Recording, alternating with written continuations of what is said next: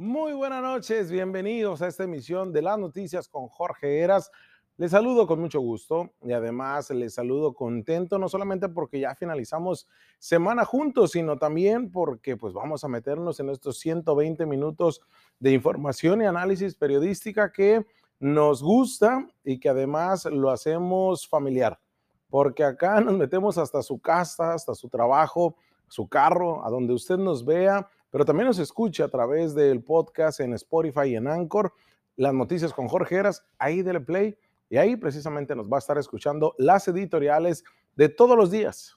Y el día de hoy, pues bueno, nos vamos a ir a una editorial muy sencilla, muy precisa, pero muy directa. Porque tiene que ver también con, con corrupción. Yo no quisiera, yo quisiera hablar de otra cosa, ¿no? Pero la corrupción nos rodea, se mete como la humedad y permea en la sociedad nuestra desde los más altos niveles hasta los más bajos, pero principalmente que tienen que ver con el recurso público, con el dinero que eh, se genera a partir del, eh, aparte del erario. Mire, hay presupuestos para obra pública que siempre se ocupa. Le voy a dar un ejemplo. En la capital del estado, menos del 10%, bueno, menos del 20% se destina hacia obra pública. Sabemos que en general, y obra pública de a de veras, es a lo que me refiero, porque en general el presupuesto que se tiene para erogarse durante un año fiscal, ¿no? del 1 de enero al 31 de diciembre, es em, el 70%, el 80%, va destinado directamente hacia salarios, hacia los sueldos de cada uno de los burócratas, del personal que es contratado eh, mediante este, de manera eventual o aquellos que prestan un servicio. Pero un porcentaje mínimo del 10% va destinado directamente hacia la obra pública. Por eso es que la obra pública escasea en Mexicali. Pero paralelo a esto, pues sabemos que ha sido bollante, en, sobre todo en Tijuana, en Mexicali, también en Ensenada, pero sobre todo en Tijuana y en Mexicali, eh, lo que le han destinado a empresarios que buscan invertir en las ciudades. Y es ahí donde se encuentran con facilidades propias que dan todos los gobiernos para generar inversión. Sin embargo, siempre hay personas vivales, siempre hay personas que se aprovechan de que están los escenarios dados y de que existe el compadrazgo, el amiguismo, este, y todos aquellos conocidos que a lo mejor estuvieron en la primaria juntos y que ahora que ya crecieron, pues echan la mano. Pero hay otros que los seduce el dinero o los seduce el simplemente hecho de conocer a tal persona. Y no quiero ser tan extenso en este contexto, pero simplemente sí explicar que esto no es de generación espontánea. Tiene un trasfondo cuando a través de estas grandes inversiones que llegan a Baja California, a cualquier municipio, termina siendo un desastre las obras. Y no estoy hablando de la empresa cervecera, ¿eh? déjelo a un lado.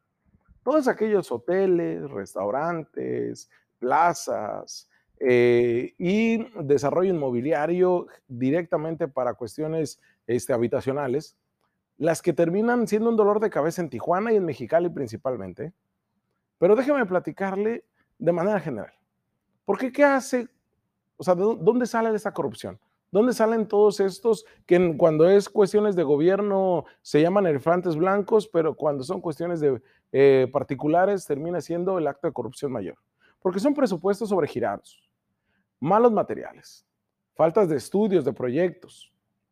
Y ahí hay piezas claves que impulsan el desarrollo y crecimiento no solamente del país, de una ciudad. Y es que tiene que ver con la inversión pública traducida en obras. Pero cuando esta escasea, pues también los aquellos eh, generadores de empleo, todos estos empresarios que se dedican a la obra pública, buscan de mil maneras establecerse y salir adelante. Pero no, solo, no estoy hablando de escuelas, de hospitales, de desarrollos inmobiliarios, de carreteras, no. Estoy hablando directamente de estos hoteles, de estos desarrollos habitacionales. Y ahí la industria de la construcción ha sufrido embates ancestrales de las prácticas de corrupción que ningún gobierno ha sido capaz de frenar en México. ¿eh? Y que lo mismo les se pasan por el arco del triunfo las leyes de obras públicas, como la normatividad de cada gobierno, como la propia, hasta la constitución. Ante ello, ¿qué se antepone? Ya le decía, compadrazgo, el amiguismo, los intereses políticos y económicos, factores que van desembocando en obras males construidas, en entregas a destiempo y generalmente a costos superiores a lo presupuestado originalmente. ¿Quién la padece? El inversionista. Este problema en México se ha desarrollado y ha acrecentado y en Mexicali lo vivimos a manera de desastres, no solamente con socavones, también con vicios ocultos en el manejo del recurso y entre que el amiguismo que a lo mejor existía en la Comisión Estatal de Servicios Públicos de cada municipio con el, eh, con el constructor o con el encargado de obra. ¿Y de quién estoy hablando? Hay una em, em, torre de 19 pisos que iba a conformar la gran torre CW. Y ahí va a haber condominios, oficinas, restaurantes, zonas comerciales, hasta un área subterránea de tres pisos dedicados exclusivamente para estacionamiento. La obra de obras, icónica para Mexicali. Pero ¿sabe qué? Se atravesó pues ese diablillo de la corrupción o ese diablillo del que no hay problema, yo me arreglo.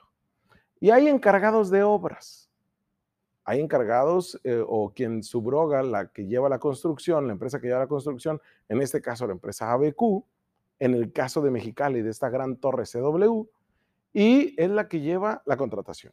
Es la otra la que hace la gran supervisión de la obra y es donde se estancó la corrupción. Esta obra que le decía yo iba a ser icónica para la ciudad. El, imagínense, lo presumían desde hace más de dos años como la gran torre habitacional, la más alta de Mexicali. Una ciudad que por ser eh, este, altamente sísmica, pues es complicado que se construyan esto. Ya más de dos años que tiene esta construcción y no ha podido salir adelante. Y el día de hoy Además de los hundimientos a consecuencia de una fuga que presentó una tubería de agua potable que se responsabilizó a la CESPEM, y después se vino otra, este, otro problema en cuestión de la contratación, y luego otro problema que tuvieron que este, quitar los cimientos, o bueno, parte de los cimientos, y adueñarse de una eh, viabilidad de la capital del estado, pues ahora se vino otro problema. ¿Y sabe qué? Que esta gran obra a la que se ha invertido un dineral, millones de pesos, se ve envuelta también en actos de corrupción, que tiene que ver con que nunca estuvo conectada al drenaje público. ¿Quién sabe dónde descargaban tantos este, litros o millones de, de metros cúbicos de agua? ¿Quién sabe qué era lo que hacían? Porque tampoco estaban conectadas al drenaje, imagínense.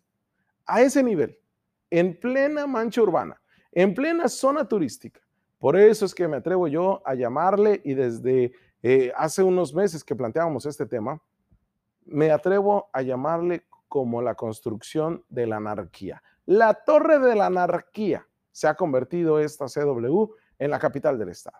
Y es que desde el pasado 22 de julio, personal de administración urbana del Ayuntamiento de Mexicali había clausurado esta obra en la vialidad de Francisco L. Montejano y que también da hacia la zona del Boulevard Benito Juárez plena zona turística y hotelera de Mexicali.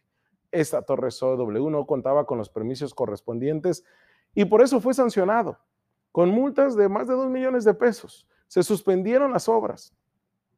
Administración Urbana el día de hoy vuelve a tomar cartas en el asunto y determina que se debe de suspender la obra a petición de la Comisión Estatal de Servicios Públicos de Mexicali. ¿Sabe por qué? Porque además de las diversas multas que se han hecho a la empresa por parte de la CENT, eh, porque no ha realizado las descargas correspondientes a una boca, este, pues bueno, un drenaje, lo ha hecho a una boca de tormenta cercana ahí, descargas prohibidas, no autorizadas, ilegales, y ha impactado a los pluviales de esta vialidad de la L Montejano y también ha generado multas. Increíble, la torre de la anarquía y nadie hace nada. Continuará siendo este, estos grandes supervisores de la obra protegidos de medios de comunicación, protegidos del mismo gobierno, protegidos de, este sector empresarial, de la construcción, de la CEMIC, seguirán siendo protegidos de los mismos. Increíble que el mismo personaje que se mofa de las autoridades, que se mofa del sector constructor, el día de hoy es intocable. Y esta obra, que sin duda alguna iba a ser icónica, terminó siendo sí icónica, pero porque es la construcción, la torre de la anarquía en Mexicali. Haga lo que haga, no pasaba nada. Hasta hoy, donde la multa económica, millonaria, ya se hizo ver. Pero además la suspensión de la obra ha retrasado la entrega, que tendría que estar para 2021, ¿eh? No va a llegar. Ya para finalizar este editorial, déjeme comentarle algo que va a pasar este próximo domingo. Dos grupos que han sido antagónicos hasta hace no mucho. Dentro del organismo político, dentro del partido político, la fuerza política que tiene el poder, no solamente a nivel eh, eh, federal, sino a nivel estatal y a nivel local. Hablo de Morena. Pues resulta que además de todo ese análisis que le regalamos el pasado lunes, de este conflicto interno donde el propio gobernador Jaime Bonilla Valdés como consejero estatal ha hecho pues de las suyas para poder tener una dirección de hacia dónde tiene que ir dirigido el partido, algo que políticamente interno puede, haber sido, eh, puede verse mal, pero que al final, pues muchos de los correligionarios de Morena a nivel local y a nivel nacional le aplauden. Porque dicen tienen que tomar las riendas del partido, que ha vivido un impas después de este gran triunfo avasallante del 2018 y 2019. ¿Qué es lo que tiene que hacer eh, Morena? Entre ellos mismos se van a arreglar. Es depende de ellos. Sin embargo, pues sí termina afectando a este partido político que en vez de buscar generar sus bases, ha buscado golpearse internamente. Y no va a ser la excepción el pasado, el, perdón, el, que, el 13 de septiembre que viene, como lo fue el pasado fin de semana.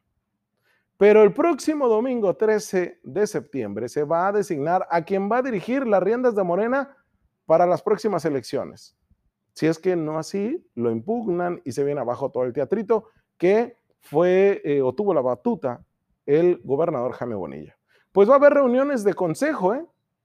Por un lado, va a estar una que va a buscar legitimar todo el trabajo que se ha, estado haciendo Rafael Figueroa e Ismael Burgueño, y por el otro, la comandada por Jaime Bonilla Valdés para desconocer al propio Ismael Burgueño, actualmente delegado estatal con carácter de presidente del partido en Baja California.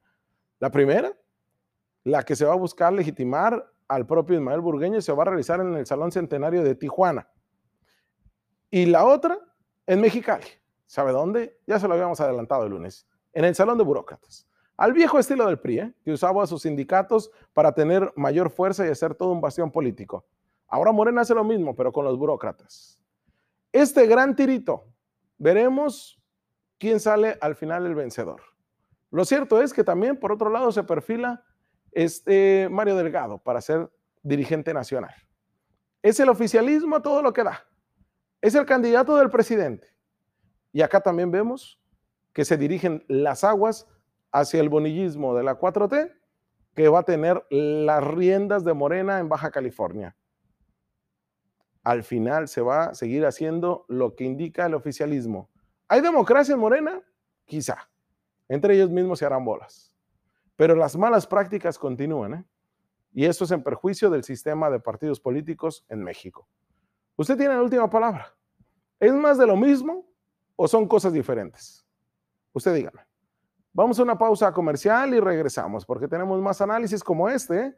Así que comente nuestra transmisión para que nos diga qué piensa.